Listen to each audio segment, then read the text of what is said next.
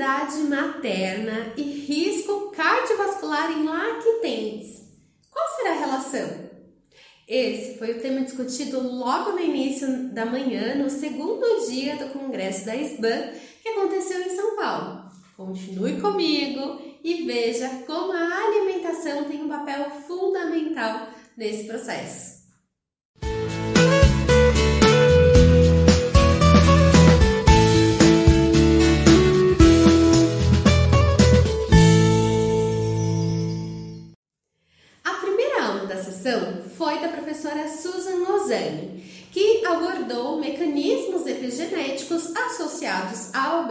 Durante a gestação e à saúde metabólica deficiente na prole.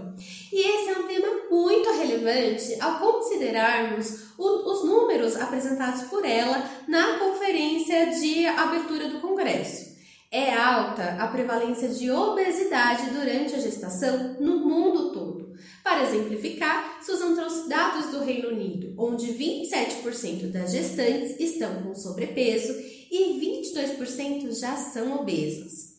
Quando falamos de obesidade materna, são vários os riscos relacionados à saúde da mãe, como diminuição da fertilidade, aumento das doenças mentais, aborto espontâneo, diabetes gestacionais e complicações no parto.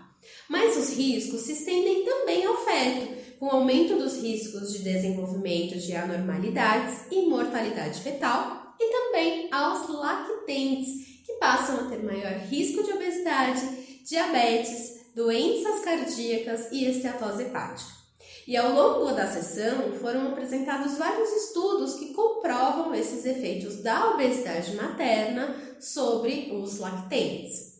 Além disso, a professora Susan foi brilhante ao explicar que o comprometimento no desenvolvimento é, intrauterino relacionado à desnutrição ou obesidade materna, estresse, hipóxia ou tabagismo durante a gravidez pode aumentar o risco de doenças cardiometabólicas em seus bebês.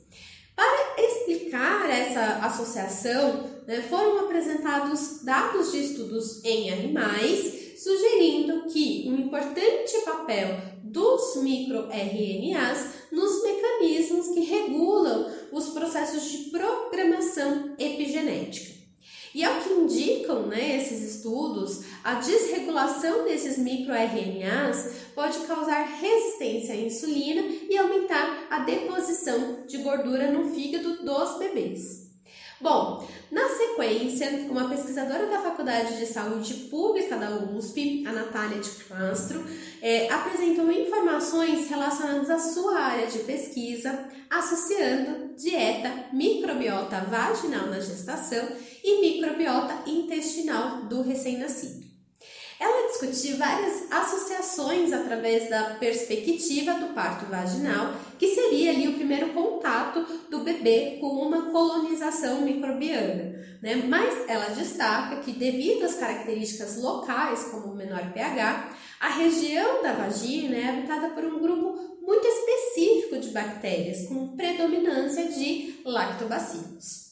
Essa colonização ela é individual e influenciada por diversos fatores, incluindo genética, alimentação, tabagismo, etnia e hábitos de higiene. Até pouco tempo, é, acreditava-se que o parto via vaginal, ao permitir o contato da cavidade oral do lactente com a vagina materna, fosse de fato a primeira é, via de colonização da microbiota intestinal. No entanto, é, a Natália apresentou novas evidências sugerindo que o útero não é um ambiente tão estéreo quanto se imagina.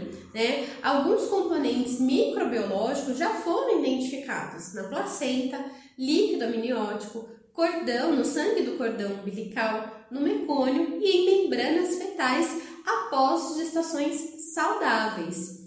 É, bom, mas né, a dúvida que fica é se existe de fato alguma relação entre a dieta e a microbiota vaginal.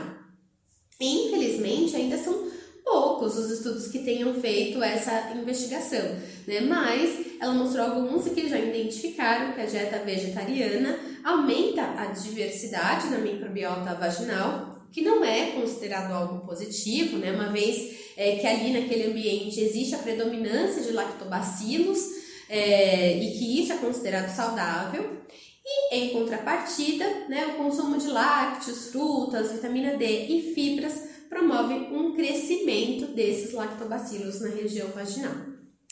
Para finalizar a sessão, né, a pediatra Fabiola Souza, da Unifesp, discutiu a relação da obesidade risco cardiovascular em lactentes pré-termo. Brasil é o décimo país do mundo em número de recém-nascidos pré-termos, atingindo uma prevalência de 12% dos nascidos vivos, sendo que na maioria dos, dos casos, esse nascimento prematuro está relacionado com causas de complicações maternas. É, após o nascimento, esses lactentes pré-termo, eles seguem com necessidade de acompanhamento a longo prazo, com um olhar especial para a recuperação do crescimento, desenvolvimento de doenças associadas, incentivo ao aleitamento materno, atenção aos sinais corretos para iniciar a introdução alimentar e de estímulos diversos através do ambiente ali em que a criança está inserida. É, vale destacar que esses bebês prematuros têm maior risco de desenvolver doenças crônicas não transmissíveis é, e apresentam mais inflamação, estresse oxidativo, resistência insulínica e que né, eles também apresentam, porém, uma grande característica de plasticidade, o que, diante dos estímulos corretos, podem promover um crescimento equilibrado e recuperar essa prematuridade. Nesse contexto, né, a doutora Fabiola deu a entender a importância do aleitamento materno, mesmo em pequena quantidade, para promover o melhor desenvolvimento e prevenir as doenças. Segundo os dados apresentados, o leite humano contém um elevado teor de microRNAs, os mesmos citados pela professora Susan, né, que atuam, nesse caso, como importantes sinalizadores de comunicação celular entre mãe e lactente. Foi discutido também a qualidade dos alimentos oferecidos durante a introdução é, da alimentação complementar. Os lactentes pré-termo precisam receber alimentos frescos e nutritivos, uma alimentação variada, com boas fontes proteicas, com carboidratos de qualidade e rica em frutas, legumes e verduras, sendo que alimentos industrializados devem ser evitados o máximo possível. É, a mensagem que fica dessa sessão é que, mais uma vez, apesar do risco para obesidade e doenças cardiovasculares existir desde a vida intrauterina, né, a alimentação equilibrada e elevada qualidade nutricional pode prevenir as complicações, tanto para as mães como para os lactentes, e promover um crescimento saudável entre aqueles nascidos mesmo pré-termo. Espero que vocês estejam gostando da cobertura do Congresso da SBAN. Essa é uma realização do Nutri Total em parceria com a Sodexon. Nos vemos no próximo vídeo.